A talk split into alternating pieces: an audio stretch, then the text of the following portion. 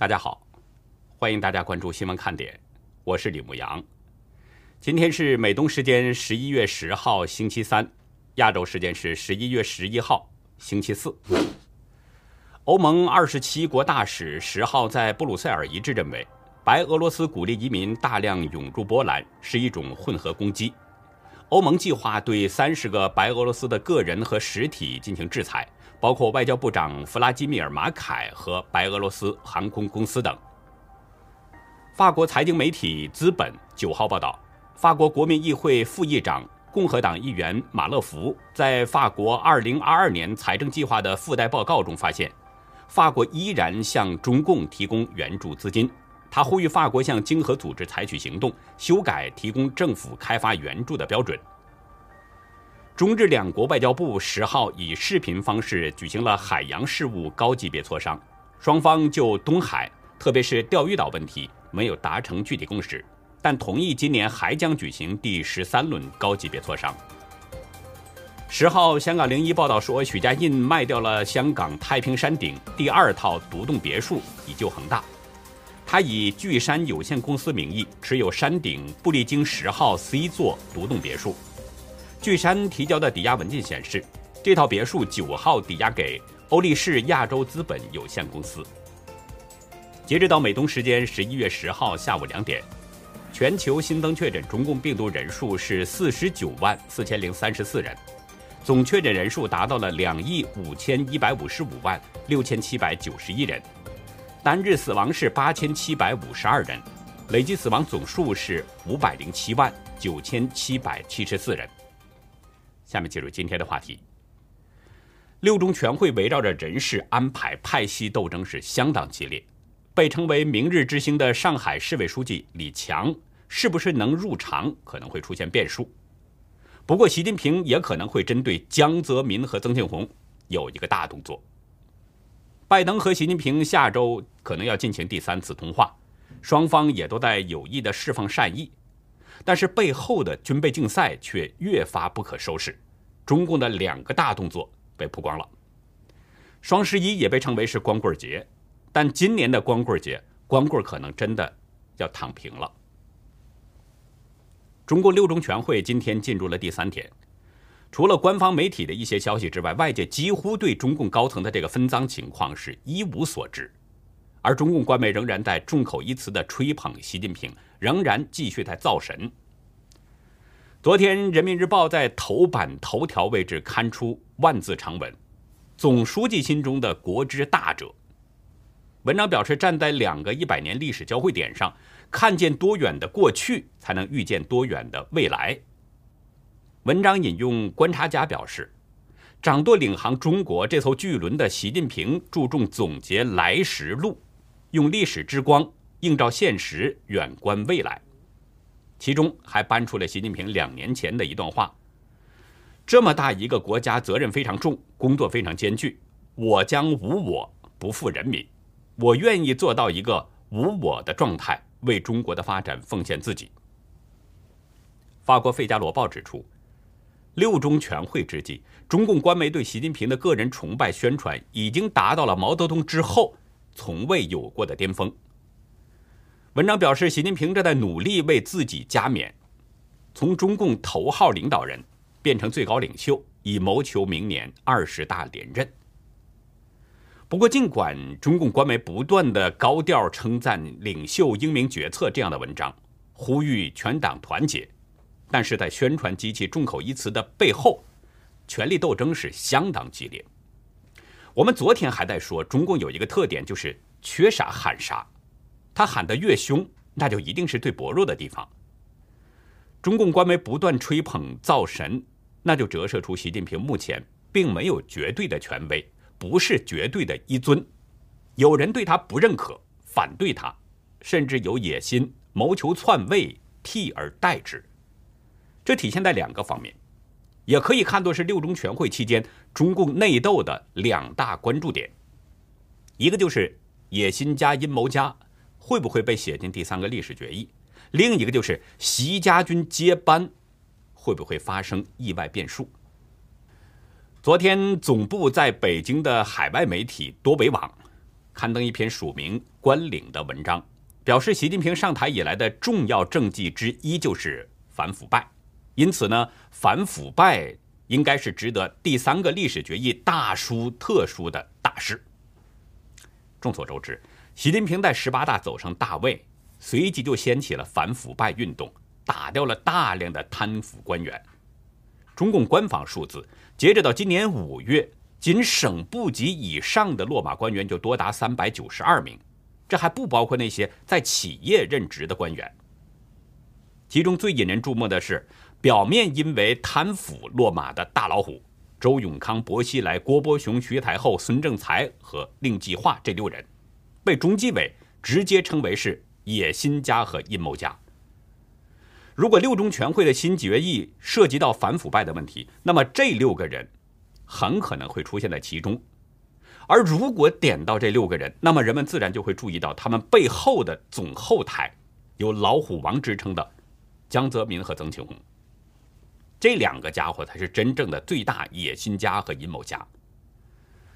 同样是昨天，人民网发文表示，在无禁区、全覆盖、零容忍的反腐败斗争中，谁也没有免罪的丹书铁卷，谁也不是铁帽子王。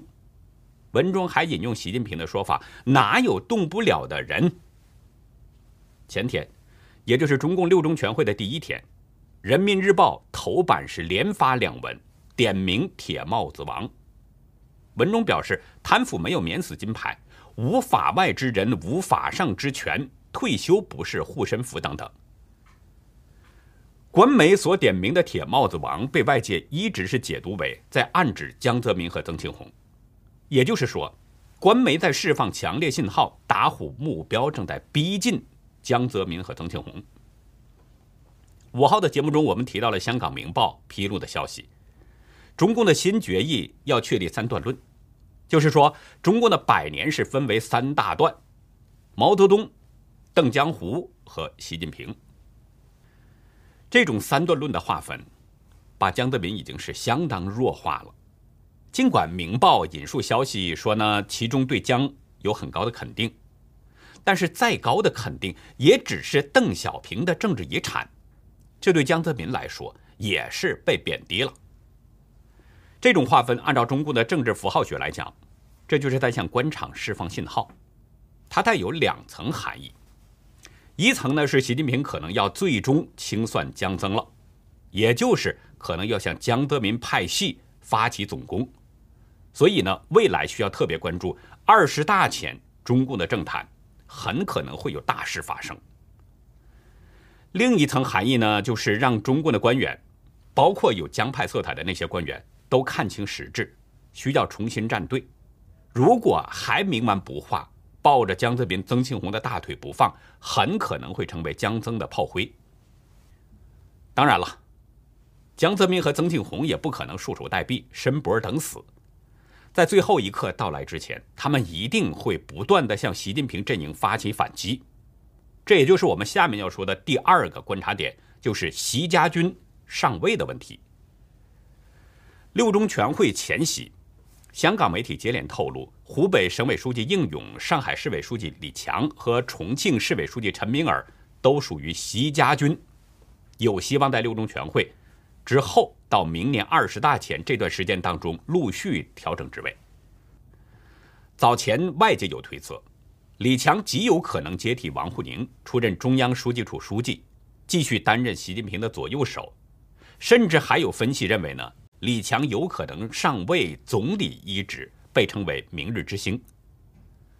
昨天《海峡时报》也引述匿名中共党内人士表示。习近平希望在这次全会确定一个新的接班人制度，提拔一个以上下一代领导层进入常委会，然后测试他们的忠诚度和敏感度。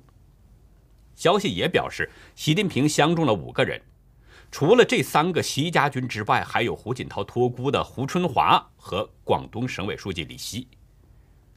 但是我们注意到，江派最近是一再放话，说李强和马云有某种说不清的关系。长期支持阿里巴巴，甚至还传出马云在西班牙现身是因为李强为他求情。这些消息传出，使李强能不能进京或多或少出现了一些变数。大家还记得今年四月，《华尔街日报》曾引述知情人表示，当局对马云的调查已经瞄准了他身后的官员，声称当局在调查马云的蚂蚁金服是如何快速通过官员审批准备上市的，要审查马云与相关领导人的关系。文中提到了习近平的亲信上海市委书记李强，还特别指出他曾经是马云商业帝国大本营浙江省的省长。而且一直支持阿里巴巴和马云，还提到2018年李强和上海市长与马云会面的时候，都承诺全力支持马云在上海的业务。当时评论员李林一就指出，这是江派在借助《华尔街日报》放料，目的是要阻止李强入场，甚至接班李克强的问题。而阻止李强入场，就等于是他砍习近平的左右手，对习家军进行阻击。那现在江派又旧话重提，显然还是在负隅顽抗、垂死挣扎。这时李强能不能进京就出现了变数了。如果李强没能在二十大入场，那么意味着江泽民派系对习家军的狙击就得手了。如果李强进入了常委，那意味着习近平挫败了江泽民。有消息人士昨天向路透社透露，拜登可能在下周的某个时间。与习近平进行第三次通话，不过美中双方都不愿意直接证实，说法都有些隐晦。双方都不做证实，就意味着彼此心里都有一些芥蒂。特别是对美国来说，中共六中全会结束之后，是不是会出现一些新的情况，现在还不好确定。在拜习通话之前，拜登和习近平分别向美中关系全国委员会年度晚会发出了贺信。习近平表示，美中关系正处在重要的历史关口，合作是唯一正确选择。他表示呢，愿意同美方加强交流合作，妥善管控分歧。拜登则表示，世界处在历史转折点，从应对新冠肺炎疫情到解决气候变化危机的现实威胁，美中关系具有全球意义。国际社会需要广泛团结，建设一个安全、和平、充满活力的未来。从双方的贺信内容看，似乎都在表达加强对话、管控分歧、聚焦合作等方面的愿望，都在释放善意。不过，中央社引述专家观点表示，华盛顿与北京在诸多问题上存在着分歧，从中共病毒疫情源头的追查到中共扩充核武库等等，双方几乎没有调和的余地。所以，拜登团队对拜习的第三次通话没有保持多大希望。台湾淡江大学外交与国际关系学系主任郑钦模认为，从美方近期的一系列动作来看，白宫方面对习政权不友好，因为中共有很多威胁台海和平，甚至对美国进行挑衅的动作，已经引起了美国对中共的高度警觉。昨天，美国海军研究协会指出，根据卫星照片显示，在中国的沙漠地区又发现了第二个。疑似美军航空母舰的模拟标靶。从麦克萨提供的卫星照片可以看到，在中共位于新疆沙漠的基地内有一个航空母舰的标靶。这个位置距离最近的城镇并不太远，大约有几公里。距离前几天曝光的第一艘航母标靶大约是四百八十二公里。通过跟此前的卫星图片比对得知，这个新发现的标靶建造日期最晚是今年的六月二十六号，甚至可能更早一些。但主要工作是在十月才完成，也就是说现在刚刚建好。不过跟上一个标靶相比呢，最新的这个并不是等比例的模型，它的长度只有一百七十三米，大约是美国尼米兹号航母的一半而且似乎是固定在地面上，不能移动。但是这个标靶上的舰岛却是清晰可见，似乎配备着更大型的雷达信号反射器。很显然，中共仍然继续在针对美国的海军部队进行演练，以求在美中不可避免的冲突当中能够进行有效的打击。与此同时，中共也正在加紧建造它的第三艘航母。美国智库战略与国际研究中心五号发布了一份报告，其中指出，号称中国最先进的零零三型航空母舰建造工程已经接近尾声，最快在明年二月就可以下水。美国有线电视新闻网 CNN 引述报告内容表示，对上个月二十三号在中国江南造船厂拍摄的卫星影像进行分析，可以看到中国零零三型航母的外部组件已经大致安装完成，估计大约三到六个月就可以完工。这将是辽宁号、山东号之后的第三艘。战略与国际研究中心中国计划资深研究员弗纳约尔表示。中共是要通过这些向世界宣告自己拥有世界一流的海军，并试图说服其他国家自己跟美国不相上下。但是弗纳约尔认为，目前看来，零零三型还是略逊美国航空母舰一筹。美军拥有更多的弹射器、更大航道和更多升降机，可以更快地部署军机。今天，美国国防部官方 Twitter。发出了一条推文，文中写道：“鸟瞰图，美国海军卡尔文森号航空母舰经过南海，你能数出甲板上有多少架飞机吗？”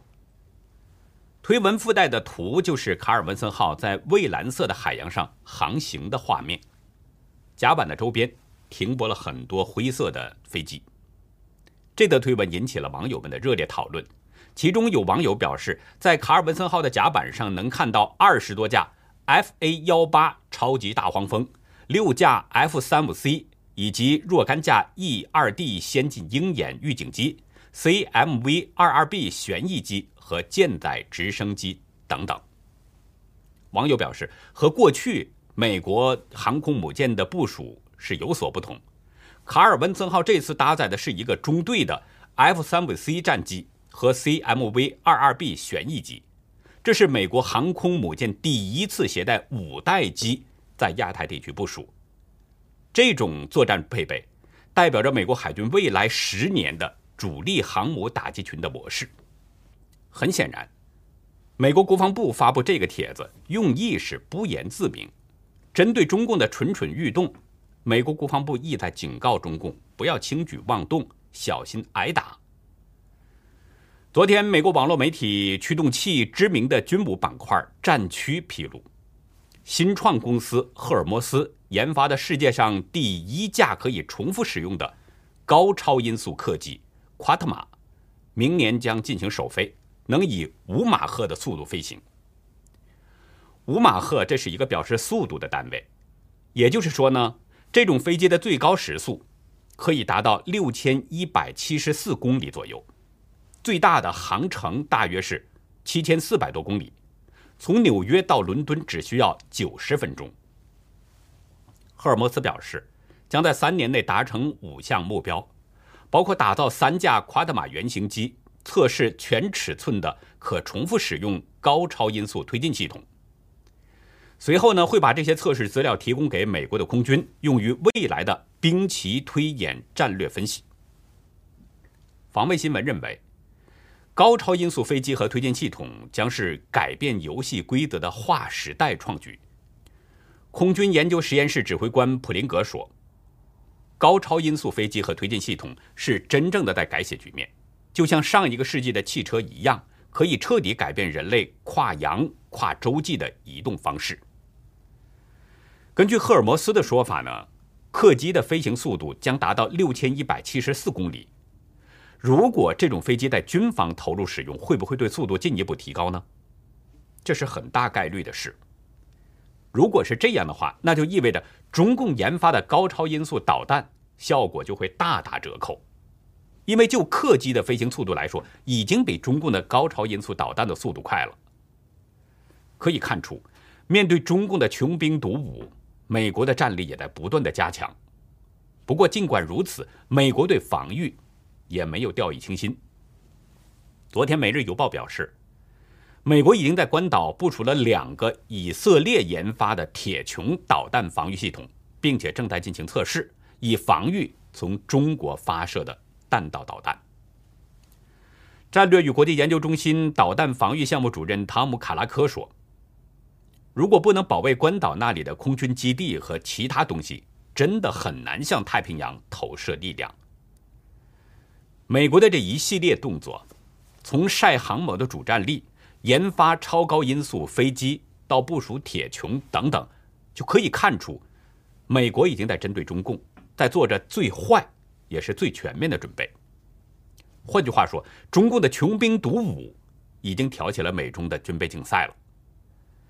我在前面的节目中就曾经说过，三十年前的美苏冷战，美国是拖垮了苏联，三十年后很可能会拖垮中共。法国学者高格福对中央社表示，中国不仅可能是病毒起源，中共更操纵全球资讯，拖延世卫组织决策。中共不但不可靠，还可能是危险的伙伴。高格福说，中共国家主席习近平在三四个月内毁了中国用三四十年达成的改革。他还专门引用中文网民的用语“总加速师”，说习近平把中国快速带向了深渊。另外，他还特别强调，作恶的不是中国和中国人，而是中国共产党。中共总想要把这些画成等号，但中国人。其实是可恶中共政权的第一受害者。再过几个小时啊，就是双十一了。往年的光棍节会被阿里巴巴打造成一个购物狂欢节，从二零零九年开始，几乎是连年创下交易额的新高点。但是今年的双十一很可能要冷清一些了。阿里巴巴公开表示，摒弃不计成本的过度增长。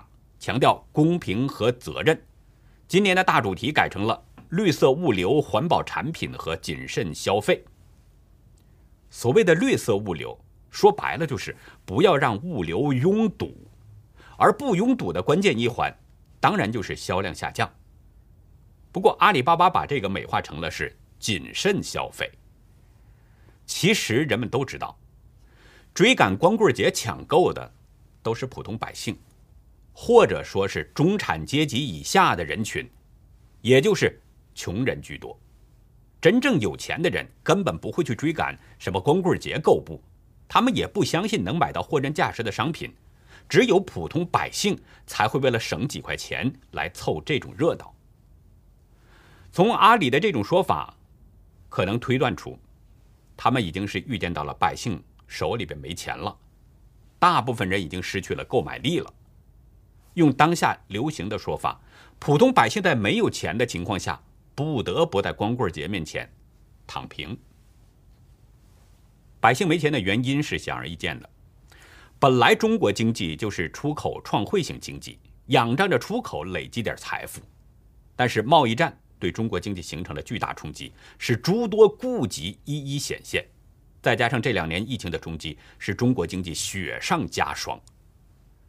多重因素之下，大量工厂倒闭，工人失业，赋闲在家的普通百姓完全在花着不太多的那点积蓄过活，坐吃山空，所以根本没有闲钱去光棍节赶集，能不买的就以不买为主，能不花的就以不花为主。大陆民间自发组织了一个消费主义逆行者的网络小组，成立仅一年多，已经吸引了近三十万组员。加入这个不买组的人呢，有的是践行极简主义，有的单纯就是为了省钱。其实还可以从一种数字当中看出，中国百姓真的没钱了。十月底，中共民政部公布了一组最新数据：今年前三个季度，全国登记结婚的人数只有五百八十八万六千对，比去年同期少了八千对。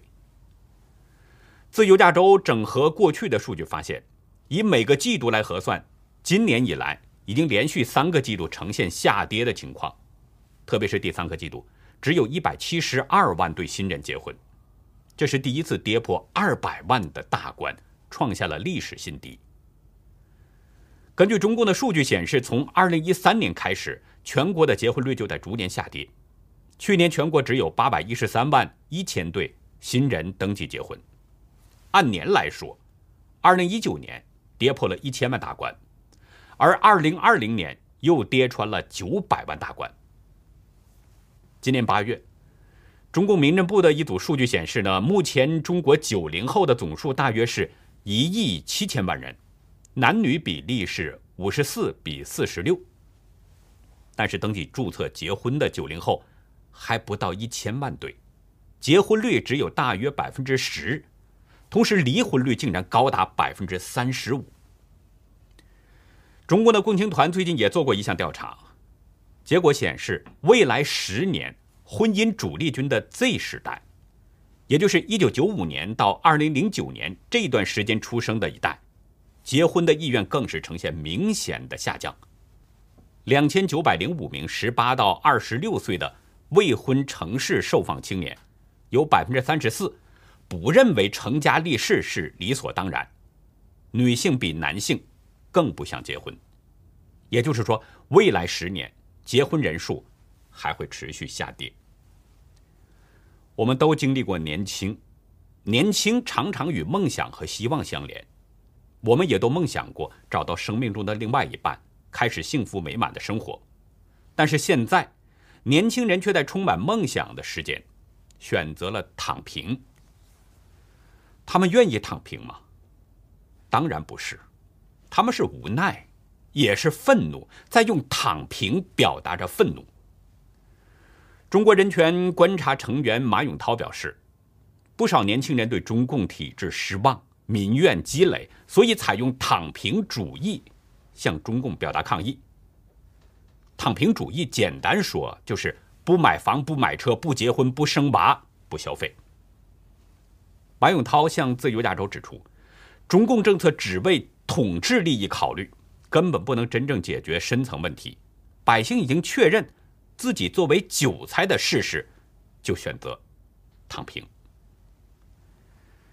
今年五月，我们发起了一个“真实中国”真画活动，很多朋友呢，也包括很多知名的画家、漫画家，都纷纷创作，对新闻看点表达支持。今天的特别节目，带您一起回顾一下其中的几幅作品。当然，今天仍然有会员节目。聊一聊让边陲小城瑞丽变成人间地狱的原因，中共灭绝人性的病毒清零政策。那接下来呢，我们就进入《目光四周年感恩季》特别节目《真实的中国》。大家好啊，欢迎大家来到《目光四周年感恩季》。今年五月啊，中共在土耳其举办了一个活动，说呢，让那里的学生啊去画出美好的中国。中共呢是用这样的方式为他歌功颂德，在画皮上抹粉。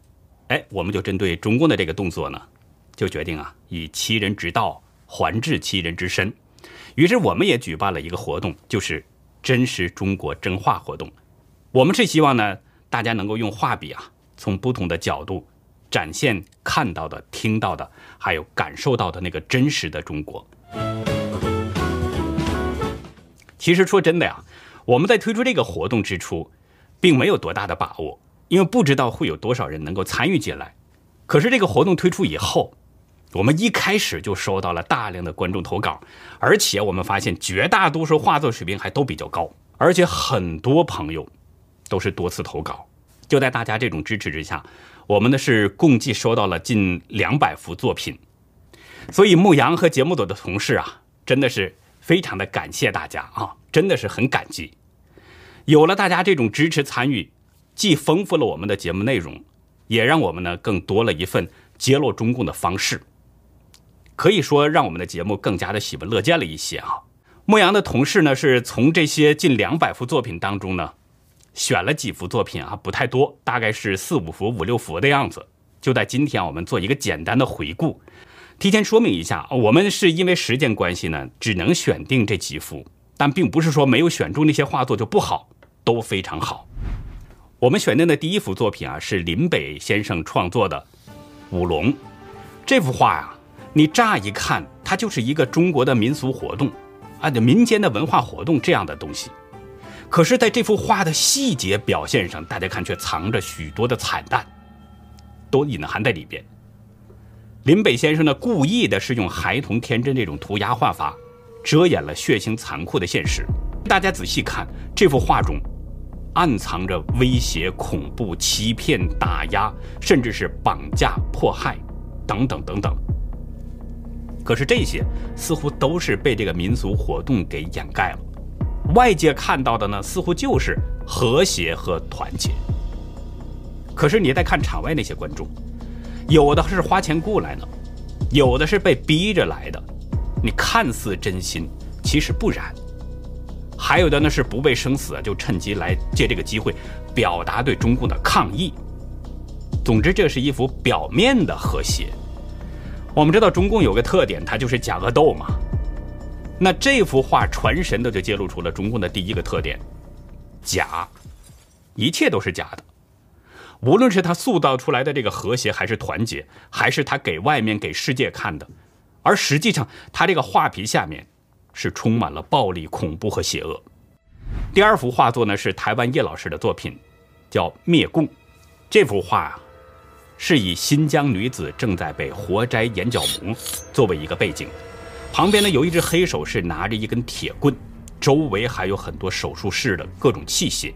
其实这幅画是以点带面，画作反映的呢可能是新疆百万集中营的罪恶，但实际上我们知道，中共在全国各地都有这样的罪恶，在系统的活摘人体器官贩卖牟利，不仅是新疆人。